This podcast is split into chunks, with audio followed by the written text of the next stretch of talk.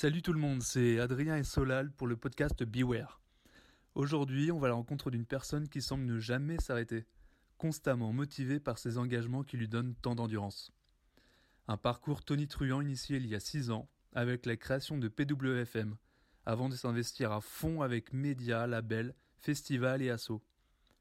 À regarder son CV, on imagine notre invité être en manque de sommeil. Entre travail acharné et soirée arrosée. Il était impensable de faire une série sur l'industrie musicale sans vous parler de ceux qui œuvrent en coulisses.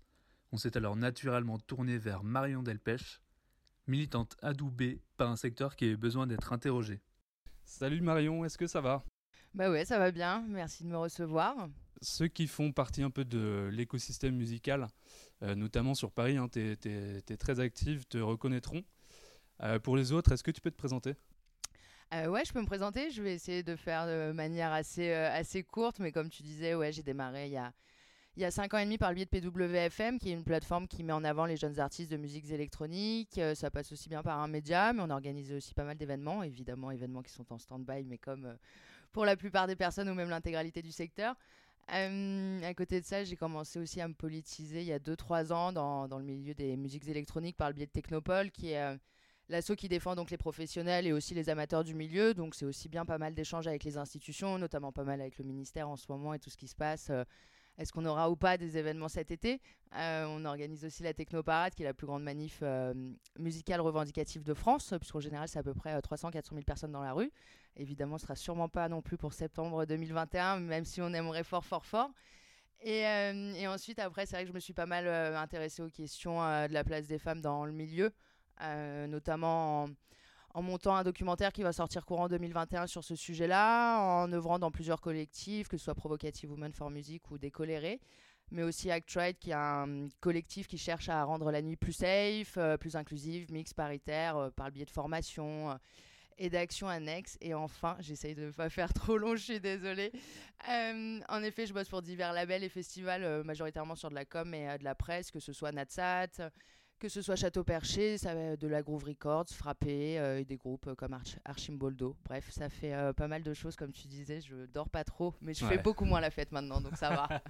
ouais, depuis un an, forcé en fait. Repos forcé. oui, ça fait pas de mal non plus.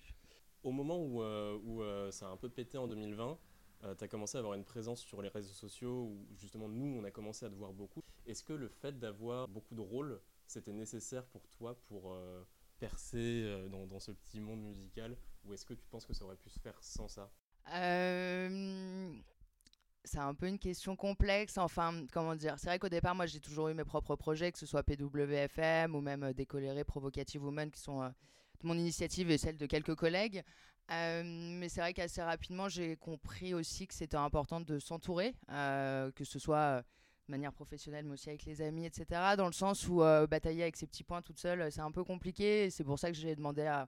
Enfin, Technopole m'a proposé euh, que je les rejoigne. Et puis, ça a été la première expérience pour moi en bossant avec d'autres personnes en dehors de mes projets à moi. Euh, et finalement, le fait d'avoir plein de casquettes différentes, je pense que c'est une envie de de voir plein de choses différentes aussi, de bosser avec d'autres personnes. Euh, la période fait qu'en ce moment, je pense que c'est pas mal aussi de mettre euh, des œufs dans plein de paniers différents en se disant que si un jour euh, ça reprend, parce que ça va bien reprendre au bout d'un moment, et eh ben au moins il y aura des projets qui sont déjà en route, de d'éviter de s'ennuyer aussi ou d'éviter de, procrastiner pendant cette année qui est assez particulière et plutôt voilà d'être proactive, d'avancer et puis de se dire bon bah on verra demain sera fait mais au moins, euh, je m'investis et je suis là. Et, euh, je pense que c'est une manière de, de passer outre l'ennui et la, et la période qui est, qui est assez compliquée pour tout le monde.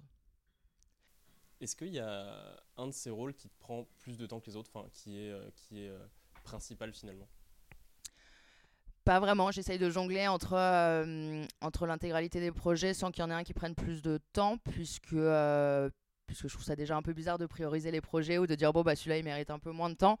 Après c'est vrai qu'en ce moment c'est euh, Technopole prend pas mal de temps puisqu'il y a tout le les allers-retours avec les institutions, avec le CNM, le ministère de la Culture, comme je disais.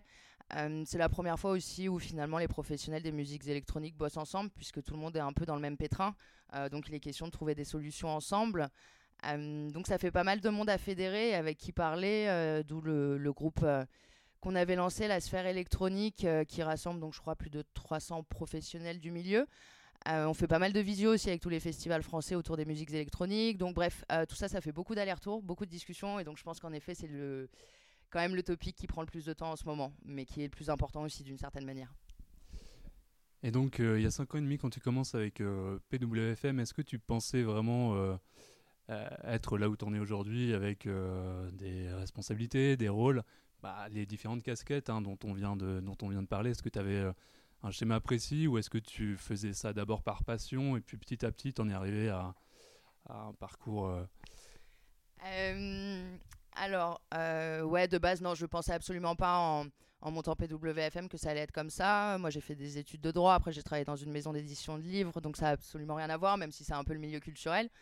Euh, PWFM, on l'avait monté en rigolant avec euh, trois potes à l'époque. Et puis voilà, c'était vraiment au départ juste un groupe Facebook euh, pour échanger ses tracks. Et vu que ça avait pas mal pris, on s'était dit autant créer un média, puis faire des événements. Et ça s'est un peu fait au, fur et à mesure. il a été question, je pense, une année après la, création de PWFM, est-ce qu'on fait ça à temps plein ou pas? Ou est-ce qu'on garde son taf safe à côté histoire d'avoir une espèce de balance. Moi, j'avoue que je suis un peu, euh, comment dire, un peu obsessionnel. Donc, euh, quand j'ai une idée en tête et que j'ai un projet que je trouve cool, je préfère le faire à fond. Donc, j'avais décidé à ce moment-là, en effet, de me mettre à plein temps.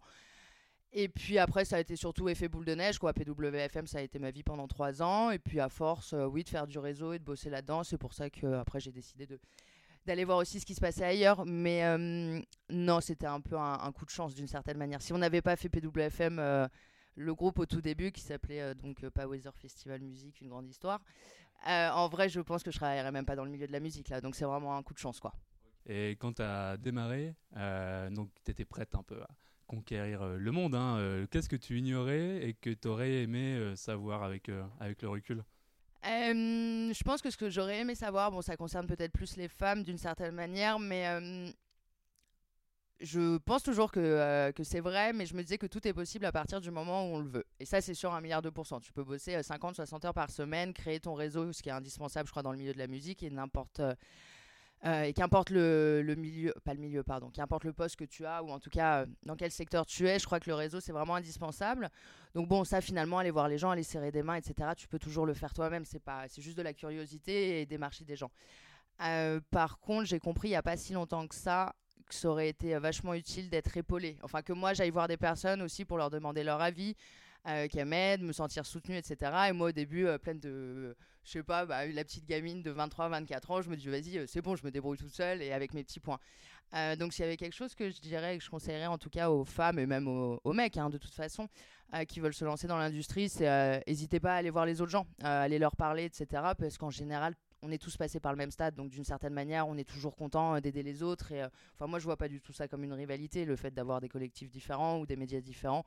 Je crois autant s'entraider avancer ensemble. Donc, euh, ouais, c'est ça que je dirais qui manquait.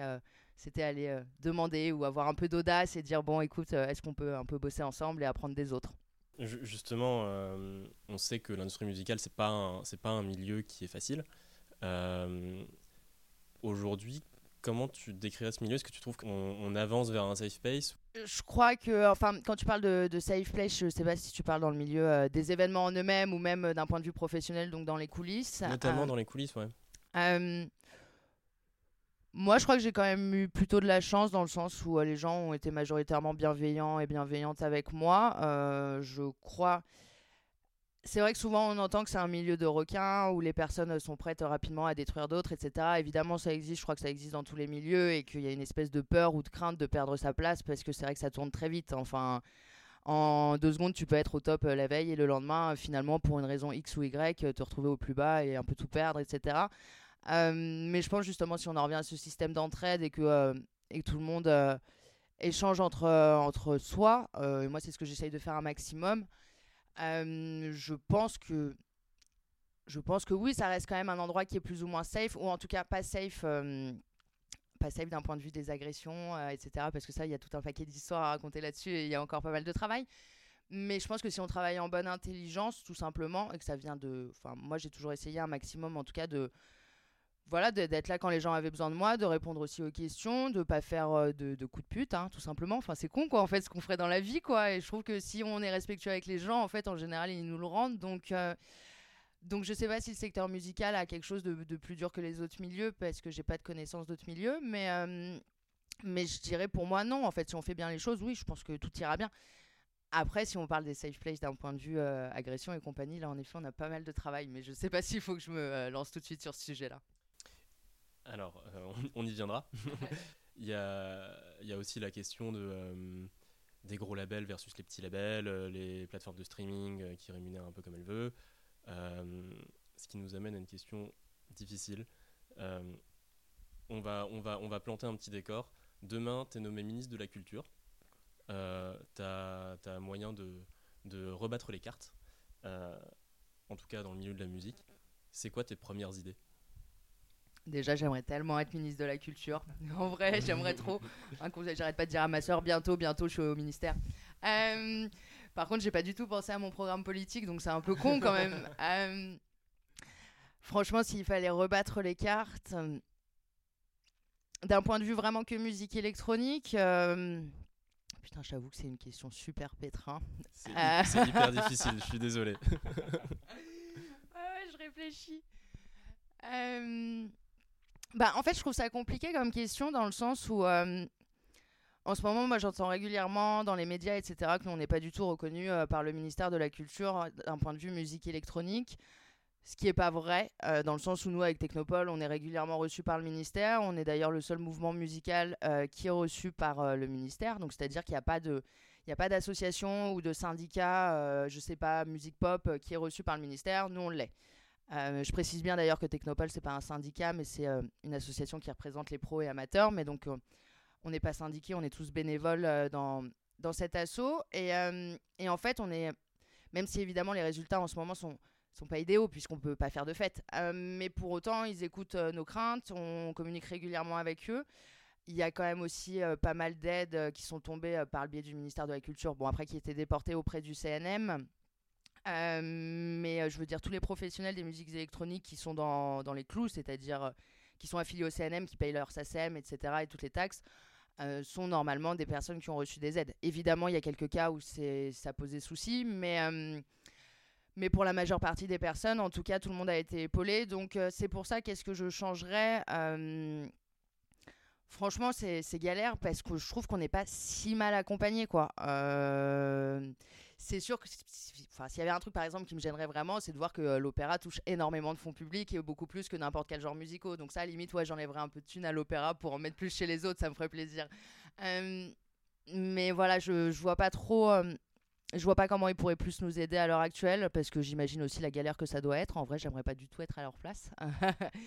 Euh, donc, euh, je vais quand même réfléchir à cette histoire de programme, mais je pense que c'est important de préciser qu'on est écouté. Euh, on est vraiment écouté, et enfin, je le dis puisque moi j'étais à ces rendez-vous-là et je suis les histoires depuis le départ, depuis un an. voilà, on n'est pas largué, donc, donc voilà on t'a un peu pris de court sur cette histoire de programme. Si tu veux, tu pourras nous l'envoyer après coup. Ouais, ouais, je vais vous faire un truc en 10 points. Donc euh, ministre, euh, mais pas demain, on va dire dans quelques années. Quoi. Dans 3-4 ans, le temps de peaufiner le. Ouais, laissez-moi passer ma trentaine et puis on s'en reparle vers 35 ans, un truc comme ça. J'ai encore 6 ans devant moi. Je rebondis un peu sur ce que tu dis. Est-ce que tu crois pas aussi que vous êtes. Euh, que le secteur de la musique plus électronique est reçu parce qu'il y aurait peut-être, hein, je ne suis pas suffisamment connaisseur pour, pour l'affirmer, mais un intérêt économique un peu. Euh, bah voilà, il y a, y a les discothèques, ça inclut notamment les, ouais, les, les boîtes, les soirées. Il y a peut-être des enjeux qui sont.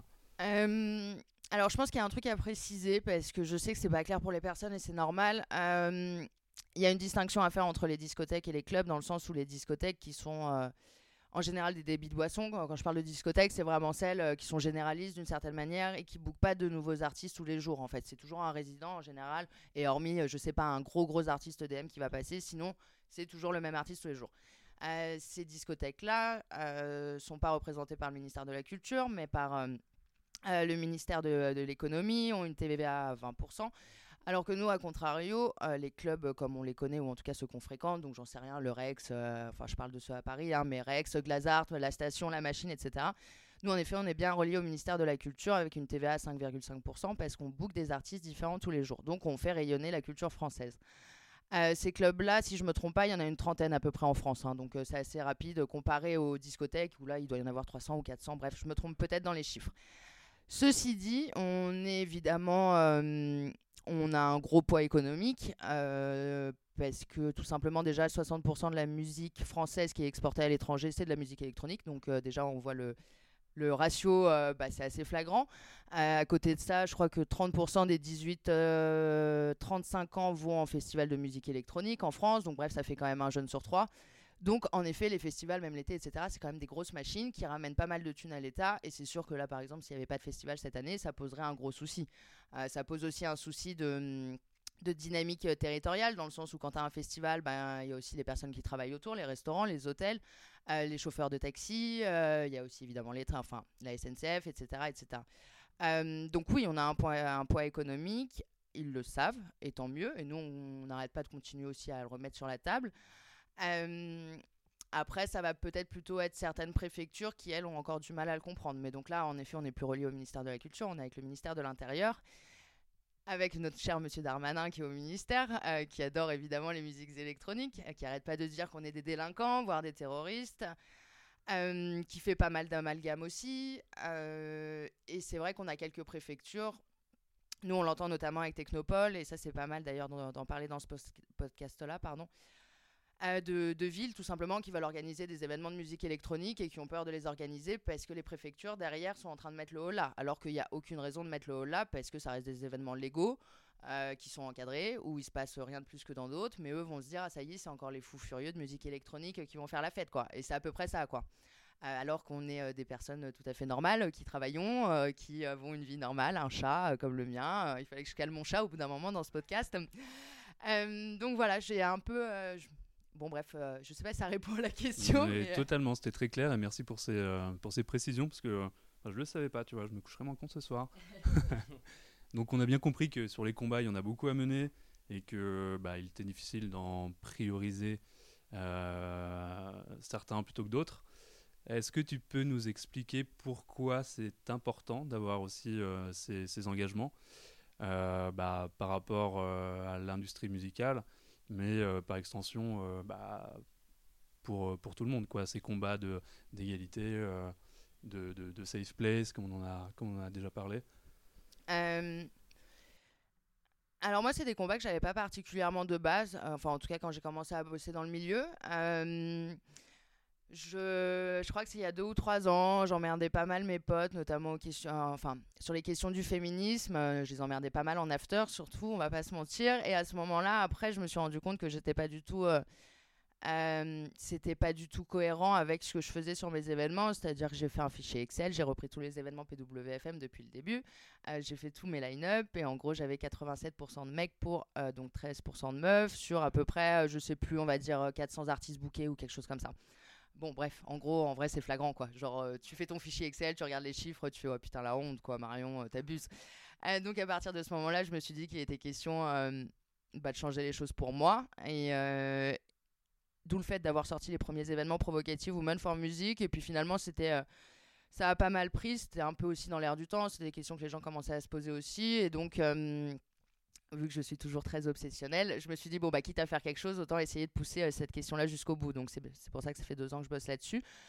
Ensuite, est-ce que c'est important dans le milieu de la musique d'être engagé euh, Moi, je pense que la musique est un excellent vecteur de message. Euh, je pense que c'est cool aussi quand tu as du public ou du lectorat, etc. Si tu peux essayer de, de faire réfléchir ou en tout cas de, poser de, nouvelles questions plutôt que de parler de musique pure et dure, pourquoi pas après, je sais qu'il y en a d'autres qui vont me dire non mais Marion c'est de la musique donc c'est fait pour s'amuser et je le comprends aussi, c'est deux manières de voir totalement différentes. Euh, mais je crois que là, je crois qu'il faut pas oublier non plus que tout le milieu des musiques électroniques, ça restait quand même une musique euh, contestataire de base, enfin tout ce qui est tout ce qui est Détroit et aussi le mouvement LGBT et que ça a toujours été euh, finalement une musique un peu marginale au départ, qui s'est démocratisée bien sûr, mais qui était toujours là avec des convictions politiques. Donc en fait, je trouvais ça assez évident aussi, par exemple, de bosser avec Technopole et et d'aller un peu plus loin que juste euh, ce que disait la musique. Mais euh, voilà, c'est une manière. Euh, je sais qu'il n'y a pas tout le monde qui est d'accord avec ça. hier, il y a quelqu'un qui m'a gentiment envoyé un MP sur Facebook pour me dire qu'il avait très honte de mon travail et de ma bien-pensance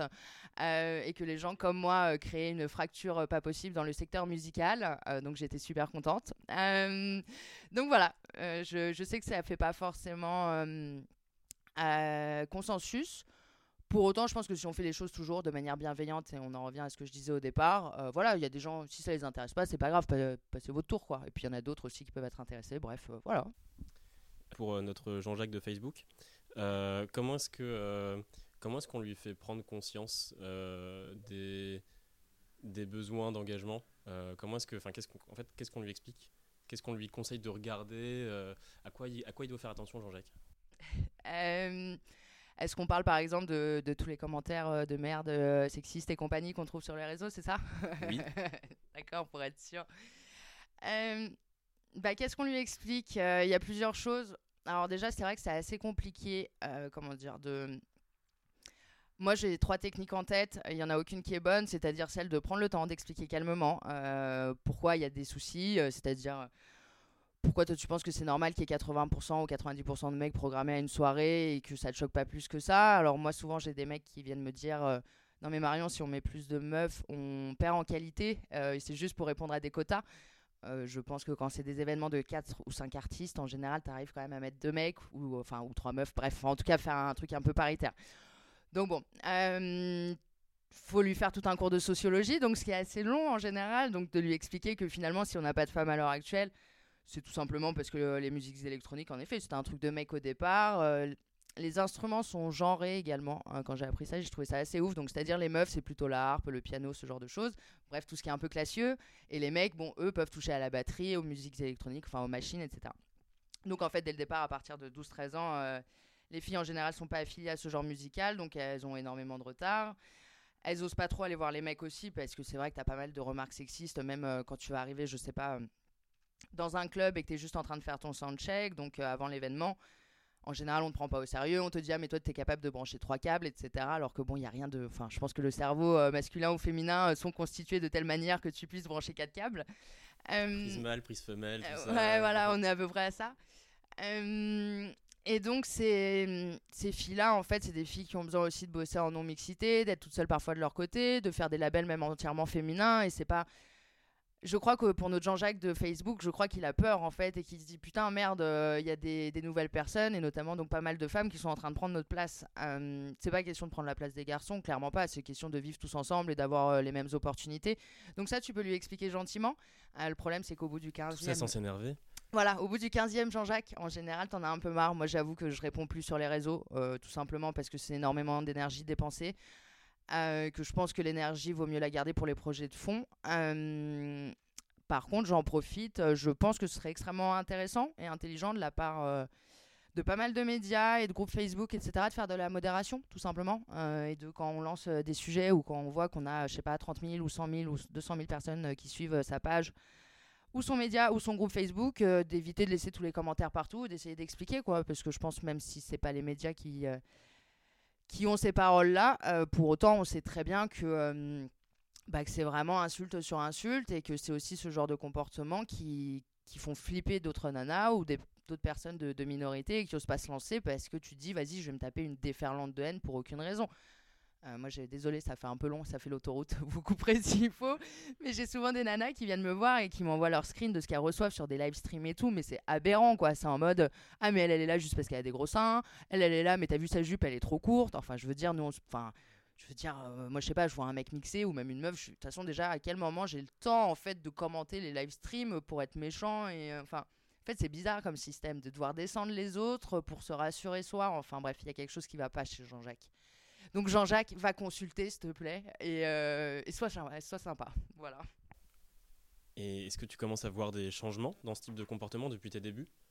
Peut-être euh, justement via euh, les collectifs non mixtes qui se forment et, les soirées que, que, ces femmes organisent ou que ces collectifs même mixtes organisent s'ils sont bienveillants? Ouais, ça évolue en vrai. Enfin, ça évolue dans le sens où là, il y a pas mal d'initiatives féminines qui se créent, justement, ouais, des cours en non-mixité, comme le Venus Club, qui s'est créé il n'y a pas longtemps et c'est cool. Euh, il y a aussi évidemment des labels, mais qui existent depuis longtemps, hein, même rares et tout, euh, qui étaient déjà 100% féminins et qui s'en prenaient déjà plein la gueule il y a 5-6 ans. Euh, je crois que les filles ont compris qu'il fallait être solidaire entre elles. on ne parle pas du tout de sororité dans les musiques électroniques, c'est super bizarre. C'est un terme qu'on voit jamais ou très très peu. mais même s'il n'est pas employé, pour autant, voilà, les filles ont commencé à comprendre qu'elles pouvaient se contacter entre elles, bosser entre elles et comment on avait des endroits safe et où on n'aurait pas honte si on fait un truc pas bien, etc. Euh, pour autant, est-ce que ça a évolué de manière sur le grand public? Euh, bah, C'est compliqué à dire. Tu as l'impression qu'il y a un Jean-Jacques qui part et tu en récupères deux. Alors, euh, va savoir, ça, ça, se reproduit assez vite. mais ça évolue quand même dans les consciences des organisateurs aussi, qui, même s'ils le font pas forcément toujours pour la bonne raison, mais qui vont se dire bon, bah là, je peux plus sortir un événement avec que des mecs, par exemple, ou que des mecs blancs parce que je vais me taper quand même euh, certains commentaires euh, pas, pas contents tout simplement. Et donc il y a un peu une espèce de pression médiatique euh, qui fait que, les mentalités évoluent. Est-ce qu'elles sont forcées ou pas? Bon, écoute, moi après tout, ce qui m'intéresse c'est plutôt le résultat. J'avoue qu'après peut-être s'ils arrivent à comprendre pourquoi c'est cool. Mais bon, je pense que ça évolue. Mais il va falloir encore du temps, quoi. et dans le milieu pro, c'est plus cool, mais après, ouais, le grand public, bah, on le voit sur les réseaux, quoi. C'est encore pas évident, évident quand même. Hein. Et euh, en ce moment, bon, bah, repos forcé euh, du, euh, du, Covid hein, depuis, depuis un an. Est-ce que c'est pas finalement le meilleur moment, le, le, moment le plus opportun pour monter des trucs et, et se entendre bah ouais, on parle pas mal du monde d'après. Il y avait aussi les questions d'écologie, notamment est-ce que c'est logique d'avoir des artistes qui font euh, quatre fois le tour de la planète en même pas une semaine euh, Est-ce que euh, les gros festivals, même si moi aussi j'aime beaucoup les gros festivals, pour autant c'est extrêmement énergivore, hein, on va pas se mentir. c'est un point de vue impact carbone et tout, c'est pas top. Je pense en effet qu'il y a une vraie prise de conscience. Il y a beaucoup de personnes qui travaillent sur ces projets-là en ce moment, enfin sur ces questions-là. Après, est-ce que ça va être appliqué une fois que ça va reprendre? C'est plutôt ça la question. quoi. Euh, J'ai pas de réponse à ça, puisque je, je ne suis pas encore gourou, mais peut-être un jour ou de, demain. Euh, je pense que quand, quand l'industrie va reprendre aussi, tout le monde va vouloir un peu bah, rattraper les sous qui ont été perdus à droite à gauche, ce que je comprends aussi. Euh, et que pour voir une vraie évolution dans, dans le secteur musical, c'est quelque chose qui va prendre des années et des années. Il y a quand même beaucoup plus d'organisateurs et de festivals ou même d'artistes hein, euh, qui veulent prioriser le train, par exemple, euh, qui veulent euh, faire attention à leur impact carbone. Donc c'est cool, mais il va falloir encore du temps. Enfin, je veux dire, il n'y aura pas d'un coup, waouh, tout a changé et tout est merveilleux, quoi. je pense qu'il faut quand même rester les pieds sur terre et ça va se faire petit à petit, mais voilà, il va falloir du temps encore et du travail. On va parler plutôt maintenant des recos que tu peux avoir. Si tu recommandais un compte Insta Si je devais recommander un compte, bah écoute, je dirais Natsat quand même. Hein. Euh, Natsat parce que. Euh, euh, donc Natsat, c'est une compilation qui est faite entre Because Music et AMS Booking et qui englobe une quinzaine de jeunes artistes du milieu des musiques électroniques. L'idée, c'était surtout d'avoir une compilation avec pas mal de genres différents, que ce soit aussi bien de l'afro house que du gabber, que de la techno évidemment. c'est cool parce que c'est des artistes qui viennent de milieux différents. Enfin, ça va être Ascendant Vierge, Sentimental Rave, euh, Bama Oyende, Nyoko Bogbai. Euh, j'en ai oublié plein, évidemment, Voiron, etc. Bref, qui ont tous des sensibilités différentes, mais qui pour autant sont sur la même compile. Euh, je pense en fait, c'est assez dans l'air du temps, d'une certaine manière, de dire bon, bah maintenant, la manière de faire la musique, t'en as, en as plein différentes, quoi, et qui viennent vraiment d'horizons différents, avec des publics différents. Et ce qui est assez cool, c'est de voir justement un public qui se mélange sur un dance floor et qui vient absolument pas du même milieu social ou qui a pas fait les mêmes études, mais qui pour autant est là à ce moment-là. Et cette compile, c'est un peu ça finalement. C'est euh, de se dire, euh, même si tu es diamétralement opposé, en fait, il y a quand même un truc qui nous lie, euh, qui est la passion des musiques électroniques. Et je, suis, je sais que c'est très autopromo de répondre à, ça, mais je suis super contente de bosser sur ce projet. Et, et pour le compte Insta, bah, en fait, je trouve ça cool justement d'avoir des infos différentes, de et voilà, être passé d'un jour euh, du gabber au lendemain à l'afro house, euh, je pense que voilà, pour les curieux en tout cas, euh, qui aiment bien le son, ça peut être cool quoi. Ouais. Et toi, à titre perso, t'écoutes quoi comme son? Est-ce que, enfin, lequel est-ce que tu, tu, recommanderais? Bah écoute, moi en ce moment, j'y pensais avant que vous arriviez. J'ai vachement de mal à écouter de la techno en ce moment avec la situation actuelle. en fait, ça, je trouve que la situation est tellement anxiogène, etc., que j'ai besoin de son pour m'apaiser. Euh, et en ce moment, je suis très euh, dans, tout ce qui est pop française, etc. Donc j'avoue que euh, j'écoute très soir Chimboldo, qui est un duo qui est, qui est assez cool, un duo parisien. Et sinon, qui a absolument rien à voir avec la musique électronique, même s'il y a un peu de, de machine. euh, ça s'appelle Terre Noire. J'ai découvert ça l'autre jour et c'était Ouais. cool. Mais alors voilà, c'est pas du tout un truc pour aller en warehouse, etc. Mais euh, Mais en ce moment, euh, moi, j'avoue que ouais, ça me va. Alors, il y a peut-être des gens qui vont se dire Putain, Marion, elle a changé. Mais ouais, mais non, c'est cool. alors je vois que tu as quelques livres dans ta bibliothèque. Est-ce que tu recommanderais aussi un livre? J'irai 100 ans de solitude de, de Gabriel Garcia Marquez, bon, qui est quand même un, un chef-d'œuvre et qui doit être connu de, pas mal de personnes, euh, puisque c'est pas du tout contemporain, enfin en tout cas c'est milieu du XXe siècle. Euh, mais le titre finalement c'est quand même pas mal vu la période aussi. Euh, et franchement non c'est vraiment un truc euh, que je conseillerais à tout le monde ou même un putain de bouquin à offrir. Enfin ça n'a rien à voir avec la musique, mais mais ouais je crois que ça fait partie d'un des gros bouquins quand même à lire. Donc voilà. Est-ce qu'il y, a- a quelque chose que tu veux nous dire? Est-ce que tu veux répondre à la question qu'on a oublié de te poser? Si j'avais un dernier mot, je pense que ouais, ce serait pas mal que chacun tourne la tête vers la gauche, vers la droite, euh, de se dire qu'on est tous ensemble dans le même panier, de bosser ensemble, de pas hésiter à communiquer les uns avec les autres. Ça fait toujours plaisir quand tu reçois un message euh, d'un pro, euh, qu'importe d'où il vient, etc., pour, pour discuter de manière bienveillante. Et puis, et puis sinon, pour clôturer, non, je, je crois que je ferai un petit point Actuate quand même, parce qu'on est en train de bosser sur pas mal de formations, notamment pour, euh, pour les agents de sécurité. On est aussi en train de bosser avec des VTC pour former les, chauffeurs, pour entrer euh, chez soi la nuit euh, de manière safe, etc. Euh, donc je dirais aux personnes de suivre le projet, parce qu'il y a pas mal de choses en route, notamment sûrement la création d'une hotline la nuit, si tu te fais agresser en milieu festif, enfin bref. Pour l'instant, tout est en cours de création. mais je crois enfin, j'espère en tout cas que ça permettra d'être un des moyens pour que tout le monde vive mieux ensemble et notamment la nuit. Quoi. Voilà. Merci beaucoup. Merci à vous. Si vous avez aimé ce podcast, n'hésitez pas à en parler autour de vous ou à le partager. Et en attendant, on vous dit à bientôt et on se retrouve au prochain épisode.